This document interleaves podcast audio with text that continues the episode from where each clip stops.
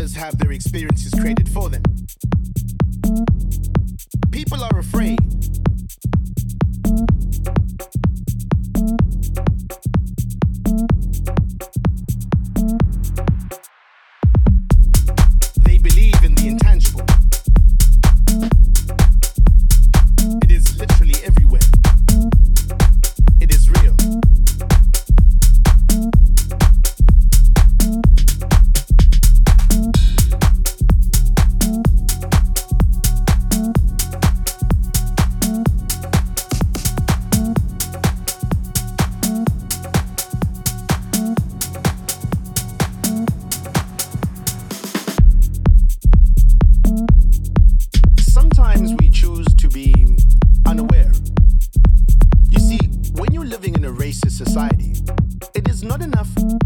not to be racist.